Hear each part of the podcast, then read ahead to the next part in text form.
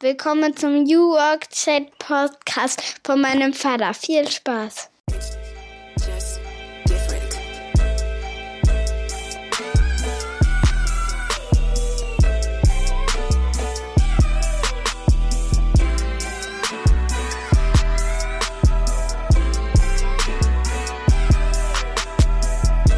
Und damit moin und schöne Grüße aus Rostock City, aus der schönsten deutschen Stadt von der Ostseeküste.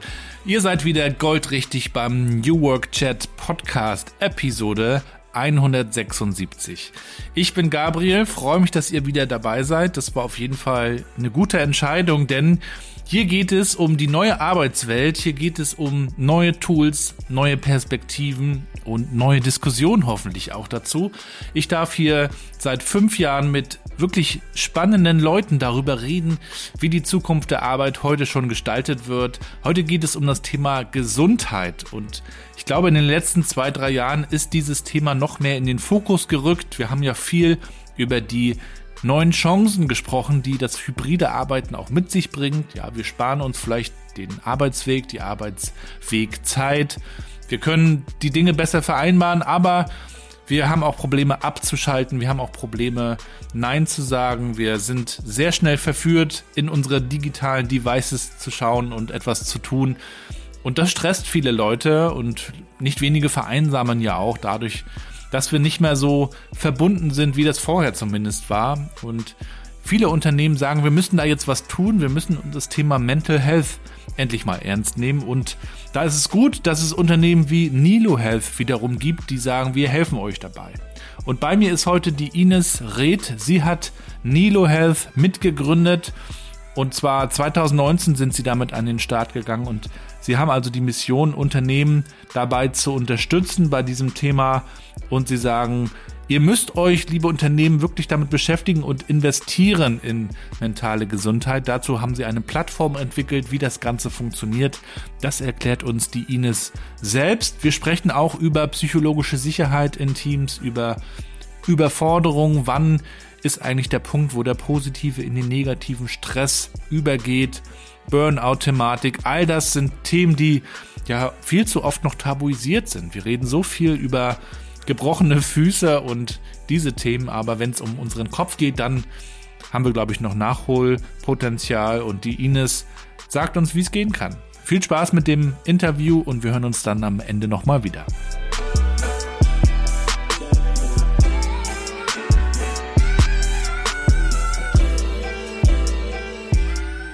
Ja, dann moin und willkommen zu meinem Podcast New Work Chat. Ich freue mich sehr, dass Ines heute zu Gast ist. Schöne Grüße aus dem sonnigen Rostock.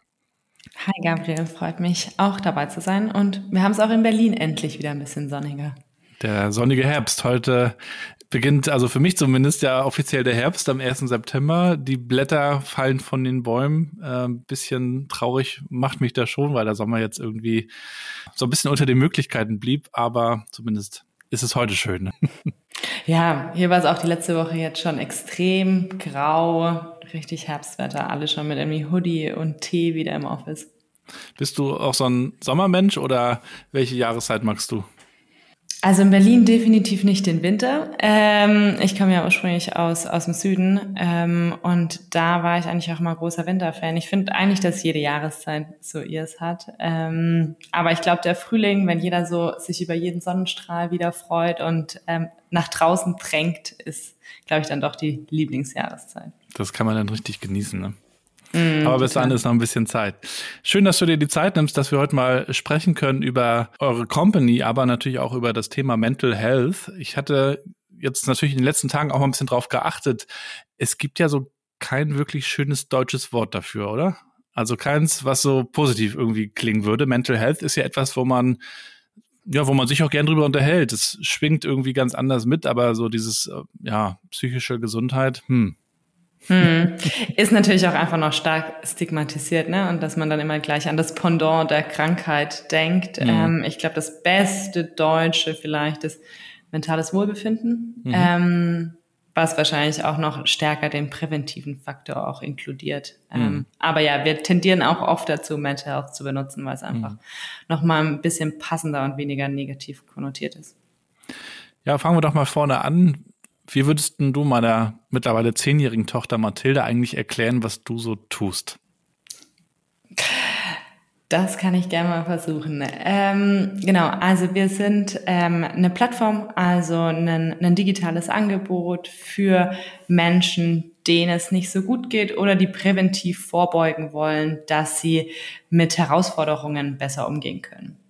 Das heißt, ähm, Menschen, die vielleicht sehr gestresst sind, ähm, Konflikte, also Streit mit, mit Partnern oder am Arbeitsplatz haben, die lernen, damit richtig umzugehen und dafür sozusagen auch einen, einen Partner an die Hand bekommen. Das könnte zum einen eine Psychologin, also wirklich eine Expertin in dem Themenfeld sein, mit der ich mich einfach mal austauschen kann und von der ich Methoden lernen kann. Aber es können auch ähm, audiogeführte Übungen zum Beispiel sein, also diverseste Möglichkeiten, um jetzt an einem akuten Thema zu arbeiten oder aber auch präventiv ähm, Fähigkeiten zu erlernen. Hm. Und dein Job dabei ganz genau? Ich bin eine der drei Gründerinnen ähm, und Geschäftsführerin von Nilo und kümmere mich ähm, letztendlich um das Angebot, das wir bieten. Also wie können wir Menschen noch besser unterstützen, wenn es ihnen nicht so gut geht und vor allem aber auch, wie können sie, wir sie noch mehr an die Hand nehmen in Zeiten, wo es ihnen gut geht, sich auch frühzeitig mit den Themen zu beschäftigen. Hm. Du hast schon vorhin gesagt, du kommst eigentlich aus dem Süden. Vielleicht gibst uns mal noch ein bisschen Hintergrund zu deiner äh, Story. Wo kommst du her, aus welcher Ecke und ähm, was für einen Begriff von Arbeit hast du auch so kennengelernt in deiner Kindheit? Ich komme ursprünglich aus dem Allgäu, also ganz aus dem Süden, relativ ländlich aufgewachsen, kleines Dorf. Ähm, bin dann, ich habe so einen klassischen BWL-Weg tatsächlich eingeschlagen, also BWL studiert, ähm, dann klassisch irgendwie Praktikas gemacht in Startups, Unternehmensberatung und dann auch in der Unternehmensberatung so im ersten Job gestartet. Ähm, also erstmal so ein klassischer Weg, hatte aber immer irgendwie auch viel Interesse, Neues auszuprobieren, war ein paar Mal im Ausland und habe natürlich dann auch im Beratungskontext irgendwie viel gesehen, viele Unternehmen gesehen und viele unterschiedliche Unternehmen gesehen, natürlich da auch in verschiedenster Form mit mentaler Gesundheit in Berührung gekommen, weil natürlich zum einen das Beratungskontext ähm, ein sehr herausforderndes Arbeitsumfeld auch ist, aber auf der anderen Seite sieht man natürlich auch viele andere Unternehmen, wie, wie Kultur sich auch unterscheidet und unterschiedlich gelebt wird in Unternehmen. Ähm, genau, und so dann aber auch durch persönliche Erfahrungen im sozialen Umfeld zu dem Thema mentale Gesundheit gekommen und beschäftige mich jetzt seit 2019 sehr intensiv damit. Genau, denn ihr habt ja in der sogenannten Corona-Zeit gegründet. Ich meine, gewissermaßen haben wir immer noch die Corona-Zeit. Äh, es wird ja jetzt gerade auch wieder ein bisschen mehr so, was man so hört, aber 2020 habt ihr ja äh, Nilo gegründet, äh, zu dritt hast du schon gesagt. Wie, wie kam es dazu? Wie ist diese Idee konkret entstanden? Genau, wir haben 2019 gestartet, also da war tatsächlich ah, ja. Covid noch noch nicht auf der Agenda, als wir als wir gestartet sind. Damals ähm, Katha, Jonas und ich zu dritt. Wir sind dann ganz akut auf das Thema gekommen durch ähm, Freunde und Familie. Also wir hatten ähm, ich zum Beispiel hatte eine Freundin mit einer starken Angststörung und habe zum ersten Mal mitbekommen, wie schwer es das Stigma eigentlich macht, Leuten in einer herausfordernden Situation sich Hilfe zu suchen und vor allem aber auch, wie lang dieser Weg ist, dann die richtige Hilfe zu finden. Ähm, und so hatten wir jeder so unsere Erfahrungen im, im persönlichen Umfeld und haben dann angefangen, uns mit dem Thema zu beschäftigen und haben dann gesagt, okay, wir wollen eine Lösung schaffen, die es Menschen ermöglicht, frühzeitig und schnell die richtige Unterstützung zu finden. Ähm, haben damals uns natürlich auch den Gesundheitsmarkt angeguckt, der, der leider, wenn es um das Thema mentale Gesundheit geht, sehr, sehr viele Herausforderungen, Probleme momentan hat, dass wir einfach viel zu lange Wartezeiten zum Beispiel für Therapieplätze haben und sind dann so bei dem B2B-Ansatz gelandet, weil wir natürlich auch stark sehen, dass sich das mentale, Thema mentale Gesundheit stark auf den Arbeitsplatz auswirkt und eine starke Wechselwirkung dort mhm. auch besteht. Ähm, mhm. Und so sind wir dann 2019 gestartet, ähm, haben dann auch den ersten, ersten Kunden, die ersten Kunden vor, vor der Corona-Zeit ongeboardet. Mhm. Und dann aber auch in, in diesen ersten Corona-Monaten und Jahren dann, dann stark gewachsen, weil das Thema natürlich auch nochmal mehr Präsenz und Aufmerksamkeit bekommen hat, die letzten Jahre. Ja, da sollten wir auf jeden Fall nochmal drüber sprechen. Darüber ist ja auch viel zu lesen, dass auch die Homeoffice-Erfahrung für viele eine große Herausforderungen mit sich brachte, auch in Richtung Vereinsamung manchmal, in Richtung Überforderung auch, weil Meeting an Meeting getaktet war, weil wir auch erst lernen mussten, wie wir uns Pausen einbauen, ähm, wie wir auch socialisen, Verbundenheit in irgendeiner Form erleben. Und jetzt sind wir in so einem hybriden Mix mittlerweile und äh, schauen, wie wir das irgendwie hinbekommen. Also immer noch irgendwie Neuland, was auch sicherlich auf die Gesundheit ähm, wiederum zurückspielt oder Einfluss nimmt. Wie habt ihr das in den letzten zwei, drei Jahren erlebt? Ist, hat das eher noch zugenommen oder hat die Bereitschaft vielleicht zugenommen, darüber zu sprechen? Wie ist das? Ja, also ich glaube, es hatte tatsächlich unterschiedliche Faktoren. Ich glaube, einen, den du sagst, ist natürlich, ähm, dass zum einen auch die Stressoren sich verändert haben und dass so Sachen wie hybrides Arbeiten, neue Herausforderungen für die Menschen mit sich bringt. Dann haben wir jetzt natürlich auch, auch Themen wie ähm, den Ukraine-Krieg oder finanzielle Belastungen auch, die natürlich neue Stressoren sind. Also ich glaube, zum einen gibt es natürlich andere und neue Stressoren, die sich auf die mentale Gesundheit auswirken. Zum anderen sehen wir aber schon auch, dass dieses gemeinsame Leid sozusagen der Corona-Zeit dazu geführt hat, dass Menschen offener drüber sprechen, dass es so ein mhm. Ticken akzeptierter wurde. Ähm, ganz stark haben wir natürlich auch in dieser Corona-Zeit gesehen, dass die Dringlichkeit für Unternehmen, was zu tun und diese Versorgungslücke zu schließen, natürlich auch zugenommen hat. Ähm, das waren aber natürlich in diesen zwei Jahren Corona sehr intensiv. Aber unterm Strich sehen wir auch heute noch, dass, dass natürlich die, die Art der Belastung sich kontinuierlich verändert und zum anderen das Bewusstsein langsam mehr und mehr in der Gesellschaft ankommt, aber wir natürlich immer noch mit einem starken Stigma zu kämpfen haben. Hm. Und wie sieht dann die Zusammenarbeit auch ganz konkret aus? Also was tut ihr für Unternehmen? Ihr habt ja auch eine Plattform äh, entwickelt. Ähm, vielleicht kannst du uns das mal vorstellen, wie euer Modell aussieht. Genau, also wir haben eine ganzheitliche Plattform für mentale Gesundheit. Das bedeutet, dass Mitarbeitende die Möglichkeit bekommen, frühzeitig an ihrer mentalen Herausforderung zu arbeiten. Und wir verstehen mentale Gesundheit als ein Spektrum von grün bis rot und sagen, irgendwo fällt jeder darauf und jeder bewegt sich auch mhm. entlang dieses Spektrums. Und je nachdem, wo der die Mitarbeiterin steht, bieten wir die richtige Unterstützung. Und das können digitale Inhalte sein, es können Gruppensitzungen sein oder auch wirklich die eins zu eins Betreuung mit Psychologinnen und Therapeutinnen. Wir glauben aber ganz fest daran, dass um einen gesunden Arbeitsplatz zu schaffen, es eben nicht nur um den die Mitarbeiterin geht, ähm, sondern auch um, um den Kontext und in der Struktur, in der sich eine Mitarbeiterin befindet und koppeln das sozusagen noch mit einer Unterstützung für, für Manager und Leadership als auch für HR. Das heißt, wir unterstützen auch das Manager darin, wie spreche ich eigentlich über Themen, wie schaffe ich psychologische Sicherheit am Arbeitsplatz. Oder auch und nicht. HR, ne? ja, Diese oder auch nicht. Äh, Führungskräfte gibt es natürlich auch leider immer noch mal. Ja, ja, total. Und natürlich ist es aber auch immer noch so, dass oft sowohl HR, aber auch Manager natürlich auch überfordert sind. Ne? Also man merkt ja oft, hey, einer Person geht's nicht gut, aber dann natürlich auch die Frage, wie spreche ich sie an? Was kann ich eigentlich für Unterstützung bieten, weil ich ja selber oft auch nicht die entsprechende Ausbildung habe. Das heißt, wir nehmen da HR und ähm, Manager auch einfach an die Hand. Wie führe ich schwierige Gespräche? Wie erkenne ich auch Anzeichen von Burnout? um eben auch strukturelle Probleme bestenfalls frühzeitig aufzubrechen. Ähm, hm. Und es wirkt sich natürlich letztendlich, die Ziele, die wir damit verfolgen, ist, der Mitarbeiterin frühzeitig Unterstützung für ihre Probleme zu bekommen und auf der anderen Seite aber auch dem Arbeitsplatz natürlich einen gesunden Arbeitsplatz zu schaffen und auch Ziele wie Mitarbeiterzufriedenheit und Performance dadurch zu fördern.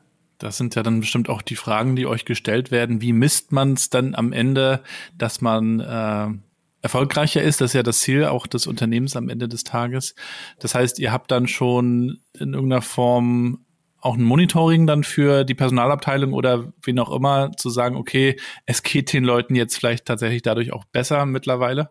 Genau, also ähm, die HR-Abteilungen bekommen dann auch immer Einblick. Ähm, ich glaube, es ist immer wichtig zu sehen, dass natürlich grundsätzlich mentale Gesundheit nicht irgendwie ein linearer Weg ist. Ne? Mhm. Also ich glaube, es kann jeder von sich selber behaupten und weiß es zu gut, dass es einfach Zeiten gibt, in denen es mir besser gibt. Aber es gibt natürlich auch die Möglichkeit, und die wird, glaube ich, sehr stark und häufig unterschätzt, dass man natürlich auch Skills lernen kann, die einem helfen, zukünftig mit Herausforderungen besser umgehen zu können. Ähm, Stichwort Resilienz ja. zum Beispiel. Ähm, aber zu deiner Frage zurückzukommen, ähm, wir können den Unternehmen dann eben zeigen, welchen Einfluss haben wir eigentlich auf das Wohlbefinden eures Teams, aber darüber hinaus auch ähm, haben sich vielleicht Ausfalltage verändert, haben sich, hat sich Präsentismus, also Mitarbeitende sind zwar bei der Arbeit, aber sind wenig produktiv, hatten wir darauf positiven Einfluss, ähm, was natürlich für Unternehmen ähm, wichtige Messgrößen sind. Es gibt ja auch unterschiedliche Positionen so wie ich es erlebe, zu der Frage, ob Unternehmen sich dafür überhaupt verantwortlich fühlen sollten. Die einen sagen, ja, das sind nicht nur Mitarbeitende, es sind Menschen, ja, und deswegen ist es auch wichtig, dass die, dass es denen gut geht. Die anderen sagen, ein Unternehmen muss dafür sorgen, dass, dass es erfolgreich arbeitet und muss die Rahmenbedingungen schaffen und am, am Ende sind die Menschen auch ein Stück weit selbst dafür verantwortlich, für sich zu sorgen, zum Arzt zu gehen Erlebt ihr das schon auch so ein bisschen, diese, diese unterschiedlichen Perspektiven oder, oder gibt es vielleicht sogar eine Entwicklung hin zu einer größeren Offenheit, was natürlich wünschenswert wäre? Also wir erleben das natürlich ähm, und ähm, ich glaube, das muss auch jedes, jedes Unternehmen für sich entscheiden, welche Verantwortung sie übernehmen wollen. Ich glaube aber auch, dass man unabhängig davon sich dafür entscheiden kann, in das Thema mentale Gesundheit zu investieren, weil wir tatsächlich, wir haben auch ähm, Kunden, die es eben nicht daraus machen, weil sie sich verantwortlich fühlen, sondern weil sie darin glauben, dass es einen Impact auf den Erfolg des Unternehmens hat, uns mhm. aus einer sehr rationalen Sichtweise tun. Ja. Ähm, und ich glaube, letztendlich kommt das auch den Mitarbeitenden zugute. Das heißt, es ist trotzdem eine Win-Win-Situation. Und auf der anderen Seite gibt es aber natürlich Unternehmen, die es ganz stark auch daraus tun, um ihren Mitarbeitenden was Gutes zu tun. Und das ist auch schon was, was wir oft von Kunden zurückgespielt bekommen, dass sie natürlich auch extreme Dankbarkeit erfahren, dass ja. der Arbeitgeber sich ähm, ja da ähm, ja investiert und wirklich Unterstützung bietet, was ja auch positiv sich dann wieder auswirkt. Es ist aber trotzdem, glaube ich, für, für viele von uns schwerer, über mentale Probleme, Herausforderungen zu sprechen, als darüber, wenn ich mir einen Fuß gebrochen habe. Es haben wir so nicht gelernt, zumindest das ist mein Eindruck. Ähm, das macht man so mit sich irgendwie aus. Wobei wir so aus, aus dem Ausland, auch aus den USA, schon immer viel gehört haben, dass Leute darüber offen reden, Therapeuten zu haben und, und das irgendwie so dazugehört warum fällt uns das denn eigentlich so schwer? Warum machen wir das tendenziell so mit uns aus oder sind ja irgendwie so sozialisiert? Und ähm, wenn wir irgendwie einen Gips haben, dann erzählen wir da stundenlang darüber, wie das passiert ist, ähm, obwohl es am Ende beides zum Thema Gesundheit oder Krankheit dann gehört. Ja, ich glaube, dass es einfach viele, viele Jahre, Jahrzehnte in der Vergangenheit ähm, als, als Schwäche und als das, was man ja auch nicht sieht und damit als Schwäche ähm, abgetan wurde. Und das hängt uns, glaube ich, einfach immer noch sehr, sehr stark nach. Ich glaube auch, dass bei mentaler Gesundheit ganz lang so ein Schwarz-Weiß-Denken stattgefunden hat. Von wegen, entweder bin ich gesund oder ich bin krank. Und wenn ich krank bin, dann, dann muss ich mich darum kümmern. Aber solange ich keine Diagnose habe, bin ich gesund und dann gibt es da auch nichts zu beachten sozusagen. Mhm. Also ich glaube, es war auch ein stark daher getrieben.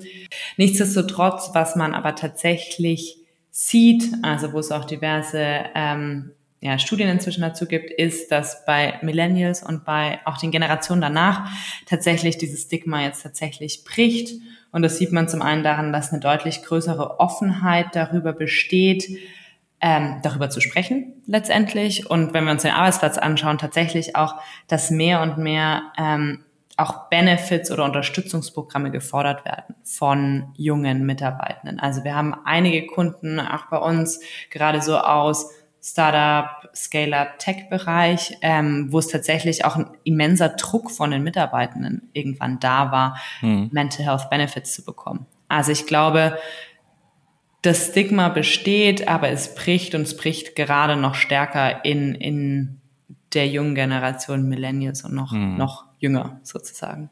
Was mich auch mal interessieren würde, wenn ihr dann mit Unternehmen zusammenarbeitet, sag, lass es mal ein Startup sein, ja, Dampf auf dem Kessel, richtig viel Druck, äh, Ziele sind gesteckt, Investor wartet, dass es, dass, dass es endlich losgeht. Und dann ist der Wunsch da, äh, etwas für die mentale Gesundheit zu tun, ihr kommt ins Spiel.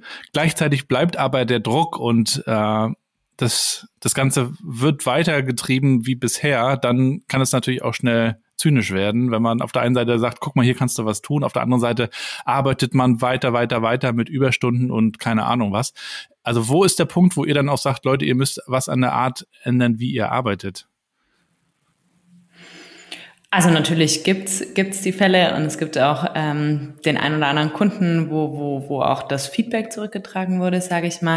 Nichtsdestotrotz überwiegt's bei unseren Kunden und gerade aus den Bereichen, wo du angesprochen hast, stark dann die Dankbarkeit dazu unterstützen, weil ich glaube, auf der anderen Seite weiß ich ja trotzdem auch, worauf ich mich einlasse. Ne? Und ich glaube auch nicht, dass Stress und mentale Gesundheit Konflikt per se sind. Ne? Mhm. Also ich glaube, wenn ich weiß, worauf ich mich einlasse und wenn ich ähm, ja mich da auch bewusst drauf einlasse, dann kann, glaube ich, auch Druck und Stress ähm, mit mentaler Gesundheit sehr gut einhergehen, wenn ich aber auch die richtigen Strategien habe, damit umzugehen. Und das ist natürlich auch ein Mindset, das dann da sein muss. Ähm, auf der anderen Seite zeigen wir aber dann Unternehmen auch auf, ähm, in welchen Bereichen sie vielleicht besonders starke Belastungen haben oder wie vorhin schon gesagt, helfen auch Managern, Teamleads dann wirklich zu verstehen, woran erkenne ich denn, wenn es zu viel ist, wenn eine Mitarbeiterin, eine Mitarbeiter an ihre Grenzen kommt und unterstützen eben so bei diesen strukturelleren Themen. Mhm. Also ich glaube, es ist dann letztendlich natürlich auch eine Mischung aus Mindset, was ist die Erwartung der Mitarbeitenden, aber ähm, wie entwickelt sich auch das Management, um solche Themen aufzufangen? Weil es wird dann manchmal so einfach äh, so, so hingesagt oder hingeschrieben auf LinkedIn auch zu lesen, love it, leave it or change it. Ne? Wenn es zu viel ist oder ungesund, dann kannst du ja wechseln, aber die wenigsten machen es ja dann. Also das sehen wir auch in den Studien, in der Gallup-Studie, ein hoher Anteil macht Dienst nach Vorschrift oder hat vielleicht sogar innerlich schon gekündigt. Also es braucht ja auch den Mut, in diese Ungewissheit zu gehen, wenn man kündigt, wenn man sagt, das, das geht hier nicht mehr. Viele bleiben ja dann trotzdem irgendwie so in dieser Mühle und ähm, trauen sich nicht unbedingt den Schritt dann rauszumachen. Ähm, aber ihr, ihr macht dann zumindest auch den, den Scheinwerfer mal auf und zeigt Leute, schaut mal, so sieht es hier aus. Ihr macht das ja auch besprechbar gewissermaßen, ne? Ja, Genau. Und dann gibt's natürlich auch, man hat dann auch ähm, eine Ansprechperson bei uns im Unternehmen und dann werden sich natürlich auch Zahlen gemeinsam angeguckt. Dann teilen wir Best Practices aus anderen Unternehmen. Wir fördern auch ganz stark den Austausch unter unseren Kunden, ähm, dass auch Unternehmen eben übergreifend voneinander gelernt wird und vielleicht gleiche Herausforderungen besprochen werden. Ähm, da versuchen wir dann auch immer die Brücke zu schlagen. Was tut ihr denn in eurer Company dafür, gesund bei der Arbeit zu sein? Es ist natürlich, also ehrlich gesagt, natürlich auch für uns ein Lernprozess ähm, und auch, auch ähm, was, wo wir ständig gucken, was können wir neu ausprobieren, wo es, glaube ich, jetzt auch nicht die Blaupause gibt und das funktioniert, glaube ich, auch in jedem Unternehmen so ein bisschen anders. Ähm, aber wir denken eigentlich immer über so drei, drei verschiedene Buckets nach. Zum einen das Thema Prävention, also wie können wir es schaffen, einen gesunden Arbeitsplatz zu schaffen, aber auch einen Ort, wo Mitarbeitende ähm, frühzeitig die Hand heben und Themen adressieren können. Ähm, das heißt, da spielt natürlich das Thema psychologische Sicherheit eine große Rolle. Ähm, und ich glaube, ein ganz wichtiger Punkt ist da natürlich, wie werden solche Themen adressiert? Ne? Spricht auch ein Teamlead, sprechen wir vielleicht mal über Herausforderungen, wie gehen wir damit um, wenn ähm, jemand über persönliche Belastungen spricht. Also ich glaube, das Erste ist erstmal einen Raum zu schaffen, wo es okay ist, über Herausforderungen zu sprechen ähm, und das auch zu ermutigen. Ähm, also wirklich den Raum zu bieten, das ist das eine. Die psychologische ähm, Sicherheit, von der man so, so viel spricht, die sich auch alle wünschen, aber die auch nicht immer so leicht herzustellen ist. Ja, das hm. stimmt und natürlich. Ähm, auch ja, mit immer wie sich weiter das Team verändert, natürlich auch ein bisschen ja, ja. verändert, ne? wie jedes Kulturthema. Aber ja, ich glaube, das erste ist erstmal, dass wir wirklich versuchen, dass jeder die Themen, die er ansprechen möchte, ansprechen kann. Ich glaube, es ist auch nicht die Erwartungshaltung da, dass jeder jetzt über seine persönlichsten Probleme sprechen muss. Ähm, aber wenn die Person möchte, kann sie es. Das ist so das eine, was wir, was wir versuchen ganz stark zu treiben. Das zweite ist, dass wir auch versuchen, bei uns Themen, Herausforderungen messbar zu machen. Also wir hatten schon unterschiedlichste Ansätze an äh, Befragungen, die wir im Unternehmen machen, iterieren das ständig weiter, um uns für uns zu merken, wie können wir denn auch mentale Gesundheit messbar machen. Mhm. Äh, klassisch mit Fragebögen, Umfragen, quartalsweise oder halbjährlich. Und das Letzte ist dann natürlich auch zu gucken, okay, wie können wir akut Unterstützung bieten. Natürlich haben alle Mitarbeitenden bei Nilo Zugang zu unserer Plattform, können mit Psychologinnen, Therapeutinnen sprechen, können aber vor allem auch durch Internettrainings, aber auch über unsere Plattform wirklich Fähigkeiten lernen, die eigentlich wichtig sind, um mit Herausforderungen besser umgehen zu können. Das heißt so ein bisschen Prävention durch den richtigen Raum mhm. schaffen, versuchen, Sachen messbar zu machen und im dritten dann wirklich akute Unterstützung durch mhm. Trainings, unsere Plattform etc. Ich repräsentiere ja jetzt äh, die, die Eltern. Ja, wir haben drei Kinder. Da hat man dann auf der Arbeit die Herausforderung, dann hast du zu Hause wiederum die Herausforderung, den, den Familienalltag irgendwie zu bewältigen mit den Kindern, die ihre Themen haben, schulisch einiges zu tun haben. Und da, da spreche ich gerne auch mit anderen Eltern hier im Podcast drüber. Wie macht ihr das eigentlich? Das ist ja auch ein gewisser Druck, der da äh, ist. Man muss es irgendwie vereinbaren. Einige trennen das sehr stark, andere mischen das sehr stark oder integrieren das, wie auch immer man das nennt. Hast du da vielleicht auch ein paar Tipps, die du geben kannst, weil du sagtest, es geht auch um die Skills, ja, wie man mit dem Stress, mit dem Druck umgeht, auch gerade was Vereinbarkeit angeht. Also würdest du vielleicht eher dazu raten, die Dinge zu trennen oder würdest du sagen, das macht jeder auch ganz anders. Also vielleicht hast du da ja ein paar, paar Dinge, die du mitgeben könntest. Hm. Ja, ich bin tatsächlich der Überzeugung, dass das immer sehr individuell ist. Also ich glaube, dass jeder für sich so rausfinden muss, was funktioniert für mich, was funktioniert auch in meinem Setting, ne, mit meinem, meiner Partnerin. Ähm, deshalb, ich finde es immer ganz schwer, da Empfehlungen zu geben. Deshalb, Oder wie machst du es? Wie gelingt es dir, äh, die, die Arbeit mit dem privaten Leben und mit all den Aufgaben und Herausforderungen, die du dort hast, zu bewältigen? Äh, trennst du es eher oder ist alles komplett vermischt? Also ich bin nicht überzeugt von dem Thema, es gibt irgendwie eine Work-Life-Balance und das irgendwie Arbeit und das ist Leben, ähm, weil ich glaube, also natürlich auch, auch, dass Arbeit ein Teil des Lebens ist. Mhm. Das heißt, dass es eine Integration notwendig ist ähm, das ist erstmal meine Überzeugung.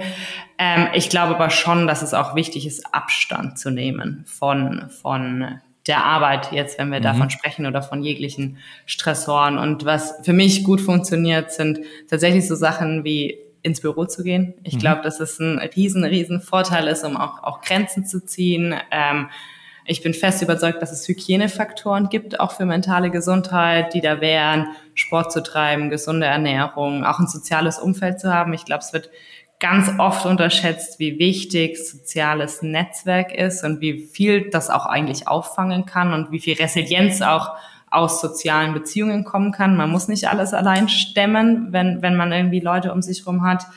Ähm, das heißt, ich glaube, sozial, also Hygienefaktoren zu, zu bearbeiten. Und dann, glaube ich, auch Methoden zu entwickeln, wie klassisch irgendwie Mindfulness, sich von, von Themen auch zu distanzieren, sich nicht zu sehr auf negative Gedanken einzulassen, haben für mich super gut funktioniert. Ähm, aber ich glaube, auch das ist für jeden so ein bisschen anders. Es ist ja auch gar nicht so einfach zu erkennen, wann kippt jetzt der, der positive Stress, den ich in der Arbeit erlebe, ja, durch Druck und durch Ziele und Anforderungen in so einen negativen Stress, der mich irgendwie meinen Schlaf kostet schlimmstenfalls und äh, verhindert, dass ich abschalten kann und mich erholen kann. Ähm, und ich habe auch Freunde, die in so einen Burnout geschlittert sind und berichten, dass sie das irgendwie total spät erst erkannt haben, dass das alles viel zu viel ist, weil sie eben da so drin waren. Also wie, wie findet man das für sich auch heraus, zu sagen, da ist jetzt, da wird's jetzt ungesund?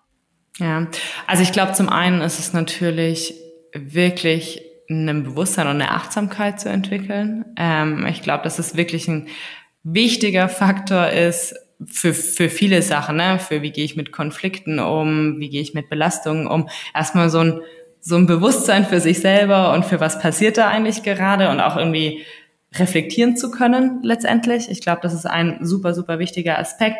Und ich glaube auch, dass da soziale Beziehungen ins Spiel kommen. Ich glaube, ähm, dass wenn man ein Umfeld hat, das einen auch auf solche Sachen hinweist, weil genau in solchen Situationen passiert es natürlich oft, dass man den Wald vor lauter Bäumen nicht mehr sieht und mhm. in, so, in so ein Tunnel gerät.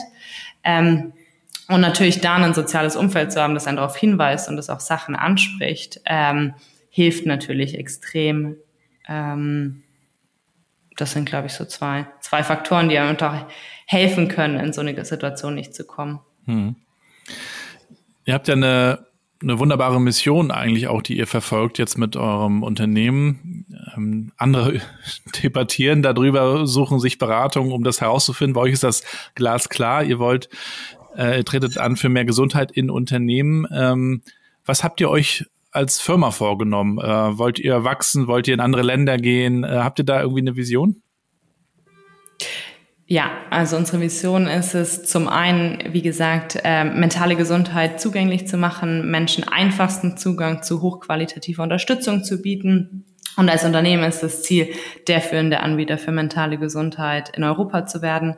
Wir sind aktuell sehr stark vertreten in der Dachregion. Ähm, das heißt, von Europa ist noch, ist noch viel offen und auf der anderen Seite natürlich auch in unterschiedliche Industrien und Unternehmensgrößen vor, vorzudringen, sage ich mal, ähm, weil wir natürlich schon auch sehen, dass umso jünger zum Beispiel eine Belegschaft, gerade in so Startup ähm, Scale-ups, umso offener vielleicht auch für das Thema, ähm, wohingegen in traditionellen Unternehmen auch ganz anders zum Teil über diese Themen nachgedacht wird und dann natürlich auch möglichst viele Unternehmen und Menschen zu erreichen. Mhm. Und was waren so auf dem Weg seitdem, seit 2019 hast du gesagt, seit ihr unterwegs warst, waren so eure größten Hürden, die ihr nehmen musstet bisher? Viele. ähm, Die Achterbahnfahrt. Ja, genau. Ich glaube erstmal natürlich, wie, wie vorhin schon gesagt, ne, ich glaube, dass per se am Markt gerade viel passiert in unserer Gesellschaft, was sich natürlich auch aufs Unternehmen aufwirkt von, wir hatten irgendwie die Pandemie, dann hatten wir einen Krieg, der, der angefangen hat und den wir immer noch haben. Dann haben wir jetzt eine Rezession, die sich natürlich auch extrem auf Unternehmen auswirkt und auf die Art und Weise, wie investiert wird. Das heißt, ich glaube, wir hatten natürlich viel, viel damit zu, ähm, ja, uns immer wieder auf Neues einzustellen. Auf der anderen Seite ist natürlich das Thema mentale Gesundheit verändert sich stark, die Wahrnehmung verändert sich stark. Unternehmen wissen auch noch nicht, wie, in welcher Form, wo wird es verankert. Ähm, das ist immer wieder neu für uns. Und für uns natürlich als Unternehmen sind wir natürlich heute auch an einem ganz anderen Punkt, als wir irgendwie 2019 waren, als wir zu dritt gestartet haben. Ähm, und das sind definitiv auch keine kleinen Herausforderungen, die man da ähm, durchläuft. Ein Team, das wächst, ein Team, das sich verändert. Ähm, Wie viele seid ihr jetzt? Knapp 100. Naja, also diese berühmten Wachstumsschmerzen, ja, dann, dann äh, hat man die, die schon lange dabei sind, die sagen, es ist nicht mehr so wie am Anfang, kann es natürlich aber auch gar nicht sein. Also die ständige Veränderung, ne? Genau, also natürlich irgendwie verändert sich, verändert sich die Kultur. Ähm, es ist aber auch einfach natürlich ein schnelllebiges Umfeld. Das heißt natürlich auch das ist mental total herausfordernd. Ne? Ich glaube, es ist so viel Veränderung zum Teil, ähm, die, was ich auch in letzter Zeit tatsächlich oft auch von Leadership aus anderen People-Teams höre, dass gerade so diese Veränderungen, die, die oft stattfinden, natürlich auch eine gewisse Ermüdung und Belastung mit sich bringen, ja. ähm, wo man auch gucken muss, wie, wie geht man eigentlich damit um? Der Dauerzustand Veränderung. Ne? Es war ja früher alles geregelt und alles klar und Hierarchie und der Markt war irgendwie übersichtlich und heute weiß keiner mehr irgendwas. Und das, ja, ja dann sagt man natürlich, wir brauchen Resilienz, aber vielleicht können wir da auch nochmal einsteigen, ähm, weil das auch, glaube ich, gerade viele Unternehmen interessiert. Also Resilienz ist ja so ein großes Wort. Also wie, wie, wie kann man das überhaupt greifen? Wie kann man da vielleicht auch überhaupt anfangen, sich damit zu beschäftigen? Also ich glaube erstmal, dass es eine super, super wichtige Fähigkeit in unserer aktuellen Zeit wird und wahrscheinlich immer noch, noch wichtiger wird, wo es nicht mehr darum geht, irgendwie, was habe ich für Hard Skills vielleicht, ähm, aber wir sind in einer Zeit, wo es Veränderungen immer schneller werden. Das heißt, die Frage, wie gut kann ich mit Veränderungen umgehen und wie gut kann ich vor allem auch von bei Rückschlägen mich wieder erholen. Ich glaube, das sind so die zwei, zwei Fähigkeiten, wo Resilienz sich sehr gut zeigt, ähm, nämlich wie, wie gut gehe ich mit Veränderungen um, wie gut finde gehe ich in die Lösungsfindung sozusagen und auf der anderen Seite, wenn ich einen Rückschlag habe, ähm, wie schnell erhole ich mich davon. Mhm. Und wie du schon gesagt hast, in einer Zeit, wo irgendwie nichts mehr sicher ist, ähm, werden wir auf jeden Fall mehr Fehler machen, beziehungsweise mutig sein müssen und natürlich dadurch auch massiv Rückschläge erleiden. Ähm, ich glaube, zwei Sachen, die man beim Thema Resilienz machen kann. Ich glaube, es ist zum einen, sind es schon Fähigkeiten, die jeder, jeder Einzelne für sich lernen kann. Aber ich glaube auch, dass es Fähigkeiten gibt, die man als Unternehmen entwickeln kann, um resilient zu sein. Mhm. Ähm, also ich kann jetzt auch ganz persönlich irgendwie bei mir feststellen, wahrscheinlich wo ich vor drei Jahren stand und wo ich heute stehe beim Thema Resilienz. Man lernt natürlich, ähm, indem man sich mit den Themen beschäftigt und zum anderen aber auch dadurch, dass man durch Herausforderungen geht, daran lernt und die reflektiert. Also ich glaube, es ist viel Reflexion und Fähigkeiten lernen auf der einen Seite. Zum anderen ist es aber, glaube ich, im Unternehmenskontext vor allem auch, wie arbeite ich als Team zusammen, wie ist der Teamzusammenhalt, wie fange ich gegenseitig Themen auf. Ähm, und ich glaube, das ist natürlich auch eine große Herausforderung in Zeiten von Remote Work. Also wo die Beziehungen bei der Arbeit eigentlich loser werden, wo der Zusammenhalt vielleicht nicht mehr so da ist, ähm, wo mhm. auch Fluktuationsraten höher werden. Das heißt, ich kenne meine Arbeitskollegen, Kolleginnen nicht mehr so gut, wo natürlich auch so sehen wie Resilienz und sich gegenseitig den Rücken stärken so ein bisschen vielleicht sogar verloren geht. Mhm. Du hast schon gesagt, du gehst gerne ins Büro. Wie sieht euer hybrider Mix aus? Empfehlt ihr den Leuten was? Entscheidet das jeder selbst? Wird das auf Teamebene geregelt? Das ist ja heutzutage auch extrem heterogen, wie das geregelt wird. Ja, ich bin tatsächlich großer Office-Fan. Ich versuche jeden täglich zu motivieren. Nee, also bei uns ist erstmal freigestellt. Wir haben in München ein Büro, wir haben in Berlin ein Büro an unseren zwei, zwei Standorten und versuchen, das Büro so attraktiv wie möglich zu machen. Mit Indem ihr was tut? Kostenloses Mittagessen funktioniert immer noch super. Also es gibt hin und wieder ähm, Teamlunch. Ähm, wir machen ähm, Lunch and Learn Sessions, also irgendwelche Learning und Development Maßnahmen, die wir dann im Büro ähm, mit Lunch, Mittagessen, Kaffee, Kuchen verknüpfen, ähm, Afterwork Events etc. Also versuchen das Office durch Community Events, sage ich mal, attraktiv zu machen, mhm. aber auch einfach durch den Standard äh, selber. Aber auf der anderen Seite überlassen wir es jedem frei, von wo ähm, er sie arbeiten möchte. Und der Klassiker ist natürlich, dass die meisten so zwei, drei Tage im Office sind, zwei, drei Tage von zu Hause. Und das ist natürlich, für viele führt es natürlich auch, was du vorhin angesprochen hast, ne, zu einer Vereinbarkeit, ähm, die natürlich auch einen extrem Mehrwert für viele bietet. Aber wenn man jetzt ganz woanders lebt, dann ist es kein Problem. Dann kann man auch fünf Tage zu Hause arbeiten. Ja, wir haben ein paar Leute, die ganz remote sind und es besteht auch die Möglichkeit, ähm, bis zu drei Monaten im Jahr aus dem Ausland zu arbeiten. Der Podcast heißt ja jetzt New Work Chat. Ähm, jetzt verbinden mit New Work die Leute unterschiedliche Dinge. Für mich ist ja wichtig, dass man eine neue Perspektive auf seine Arbeit bekommt, dass man sie auch ein Stück weit selbst in die Hand nimmt und sich selbst Gedanken macht, was will ich eigentlich tun und was muss ich dafür tun, um dahin zu kommen. Das heißt also auch dieses Empowerment der Leute, sich auch mal über Gesundheit Gedanken zu machen, gehört für mich dann auch ganz stark dazu. Also alles, was so, so ein Konstrukt ist. Wir haben ja früher irgendwie die Arbeit so gemacht, Zeit gegen Geld getauscht und wenn man krank war, ging man mal zum Arzt und dann ging es immer so weiter und heute können wir das viel mehr ja reflektieren, weil wir die Möglichkeiten dazu haben, immer mehr Optionen haben. Fachkräftemangel kommt dazu, die Leute können sich auch aussuchen, wo sie arbeiten. Jetzt hast du schon gesagt, ihr tut auch einiges dafür, attraktive Arbeitgeber zu sein, schöne Büros zu haben, eine Kultur zu etablieren. Trotzdem, wenn du mal so einen Pitch bringen würdest, auch hier vielleicht ganz spontan, äh, warum lohnt es sich auch zu euch zu kommen? Wir versuchen natürlich das Thema mentale Gesundheit und mentales Wohlbefinden stark zu verankern. Ne? Ich glaube, auf der einen Seite ist es natürlich intrinsisch in unserer ND, äh, DNA und wir versuchen, wir sind ein Arbeitsplatz, der, der das Thema versucht zu leben und voranzutreiben. Auf der anderen Seite ähm, haben wir natürlich den riesen Vorteil, dass wir an einem Thema arbeiten, das viele Leute intrinsisch motiviert. Mhm. Ähm, ich glaube, unser gesamtes Team ist aus einer kompletten Überzeugung da, dass es wichtig ist, mentale Gesundheit zu entstigmatisieren und Menschen frühzeitig Zugang zu geben. Und das setzt natürlich eine wahnsinnige Energie frei. Ähm, ich hätte das davor tatsächlich auch gar nicht, gar nicht so stark erwartet, aber es ist ein total bereicherndes Arbeitsumfeld auch daran, weil man halt natürlich gemeinsam an was arbeitet, wo man komplett dran glaubt und wo man auch, ja, bereit ist, irgendwie sich voll dafür einzusetzen. Und das mhm. macht es, glaube ich, zu, zu einem ganz besonderen Extra in unserem Team. Mhm. Ein guter Bekannter hat äh, mit seinem äh, Kompagnon eine Agentur für Nachhaltigkeit und Kommunikation gegründet und die konnten sich nicht retten vor Bewerbungen, einfach weil so viele da auch dran arbeiten wollen gerade und äh, ich glaube auch, dass, dass dieser Purpose, dieses Thema, wofür man dann antritt, ähm, das kann man gar nicht hoch genug hängen am Ende. Und, und all diese netten Benefits sind dann sicherlich schön, aber ja gut, da überbieten sich die Unternehmen ja eh. Also von ja. daher, ne? Was oder wer inspiriert dich eigentlich?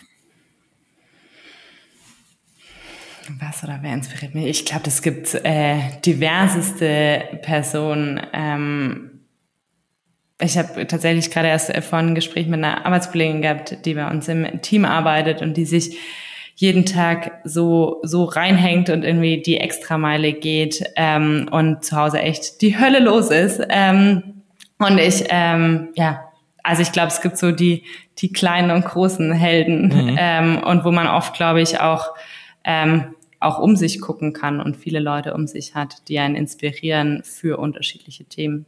Das müssen jetzt gar nicht die New York Times Bestseller-Autoren sein, ne? Genau. Aber vielleicht nehmen wir trotzdem noch mal ein Buch. Hättest du eins, was du uns noch empfehlen könntest am Schluss? Ein Buch, das dich beschäftigt, beeindruckt hat? Oder bist du eher so Typ Podcasts und Dokus? Nee, schon auch Buch, schon auch Buch. Ähm, weiß nicht, weil, mir fällt es jetzt nur gerade ein, weil ich es äh, gerade lese, und zwar Who Solving Your Number One Problem. Ähm, ich glaube, in den letzten Jahren ähm, was wir natürlich auch stark gelernt haben, sage ich mal, auf, auf unserem Weg, wie wichtig es auch ist, die richtigen Leute in, in den richtigen Rollen zu haben. Ich glaube, es macht einen massiven Unterschied. Ähm, ich hatte vorhin das Thema intrinsische Motivation für natürlich den übergeordneten Purpose angesprochen, aber auch für eine Rolle. Ich glaube, es gibt Leute, die, wenn die in der richtigen Rolle sind, extrem sich entfalten können und auch extrem wertstiftend oder die Arbeit kann auch für, für die Person dann extrem wertstiftend sein. Und das ist ein Buch, das ich gerade lese. Ich bin noch nicht allzu weit, ähm, aber da muss ich gerade denken und fand den Anfang sehr gut, wo es darum geht, wie wichtig eigentlich das Thema Hiring ist ähm, und welche Fehler man da machen kann. Ähm, ich glaube, das ist und verbunden damit wahrscheinlich auch die, die Entwicklung der Leute dann, ne? zu sagen, okay, was möchtest du denn gerne tun oder was hast du für Erfahrungen? Okay, das ist es vielleicht bis hierhin und dann gehst du vielleicht weiter oder vielleicht sogar zu sagen, wir, wir stricken den Job so ein bisschen um deine Talente und ähm, Wünsche ja, herum. Ne? Das ist ja, glaube ja. ich, auch noch für viele Unternehmen so ein Problem. Die heiern dann für einen Job, okay, und fertig. Aber zu sagen, okay, das sind gute Leute, wir schauen mal, was wir mit denen machen, dass die an der richtigen Stelle sitzen und effektiv sind und dann auch happy. Das erfordert natürlich eine große Flexibilität auch und äh, da sind natürlich die starren Strukturen manchmal eher ein Hindernis. Ne? Ja, total. Und auf der anderen Seite hat meiner Meinung nach auch einfach einen immensen Auswirkungen dann auf die Kultur. Also zum einen natürlich äh, irgendwie die richtigen Personen im Unternehmen zu haben, aber auch wenn eine Person in der richtigen Rolle ist, sozusagen, was ja dann oft für eine positive Energie und Drive ähm, freigesetzt wird und wie das natürlich auch die Kultur dann prägt damit. Ähm, ja, ich glaube, es ist ein wichtiger Hebel mhm. für, für beide Seiten. Ne? Mhm. Also ich glaube, für das Unternehmen ist es ein starker Erfolg, wenn man schafft, die richtigen Leute zu haben, aber auch für die Person selbst, ähm, mhm. wenn, wenn man als Einzelperson rausfindet, wo ist eigentlich, welche Rolle geben mir eigentlich Energie und ähm, ja, wo, wo bin ich richtig? Mhm. Ja, vielen Dank, dass du deine und eure Story geteilt hast und äh, viel Erfolg weiterhin. Das ist auf jeden Fall äh, ein richtig cooles Projekt. Wir verlinken das natürlich auch in den Show Notes und auch auf LinkedIn kann man ja einiges lesen. Das tun wir natürlich auch mit rein. Da berichtest du ja auch äh, immer mal wieder so über die neuen Dinge, die anstehen. Gibt's schon ein paar Sachen, die du ankündigen könntest? Äh, Veranstaltungen, Konferenzen oder? Ähm, ja, jetzt im September kommen tatsächlich relativ viele Veranstaltungen. Wir sind natürlich auf der ZP Europa, der, der großen Messe in Köln. Wir machen ein paar eigene Veranstaltungen mhm. in Berlin und Hamburg. Mhm. Das heißt, wenn, wenn ihr uns auf LinkedIn folgt, dann bekommt ihr auch darüber mit und dann sehen wir uns ja vielleicht auch. Ich glaube, das Berlin, das Event in Berlin ist bei uns sogar im Office ähm, hier vor Ort. Wo seid ihr in Berlin? In der Backfabrik Sagt ihr das was? Nee. Da, also Mitte Saarbrücker Straße neben Soho Haus. Nicht, okay. dass ich da oft wäre, aber es sagt dann doch den meisten Leuten was. Sehr schön.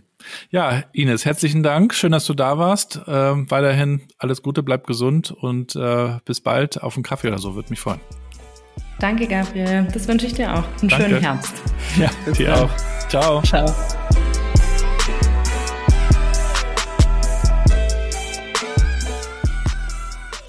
Und das war's für heute. Alle Links wie immer in den Shownotes, also das LinkedIn-Profil von Ines, die Website von Nilo Health.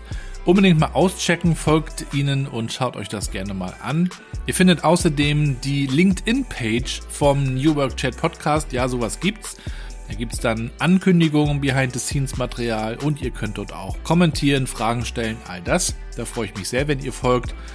Über 1000 Leute machen das schon und ihr könnt auch gerne mit, mit mir direkt connecten auf LinkedIn. Da freue ich mich auch sehr über neue Kontakte.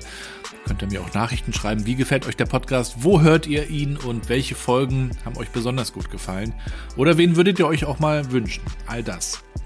Und dann könnt ihr mir auch noch einen Gefallen tun. Ihr wisst ja, wir haben den fünften Geburtstag des Podcasts und gehen so mit kleinen und langsam größer werdenden Schritten auf die 200 zu. Und ich würde mich freuen, wenn ihr diesen Podcast mit mir noch größer macht. Und das könnt ihr tun, gerade jetzt auch zum fünften Geburtstag, indem ihr ihn wirklich weiterempfehlt in euren Netzwerken, teilt die Folgen, die euch gefallen haben, bewertet den Podcast bei Apple Podcasts und Spotify. Könnt ihr das tun, direkt nach dem Hören einfach ein paar Sterne verteilen. Das ist schnell gemacht und wenn ihr noch mehr machen wollt, dann könnt ihr auch eine kleine Rezension dort schreiben. Das wird alles dort mit aufgenommen. Die Algorithmen lieben das und spielen den Podcast dann auch gleich ein bisschen weiter höher aus in den Rankings. Das wäre echt spitze. Vielen Dank dafür. Danke fürs Zuhören. Bleibt gesund und bleibt connected.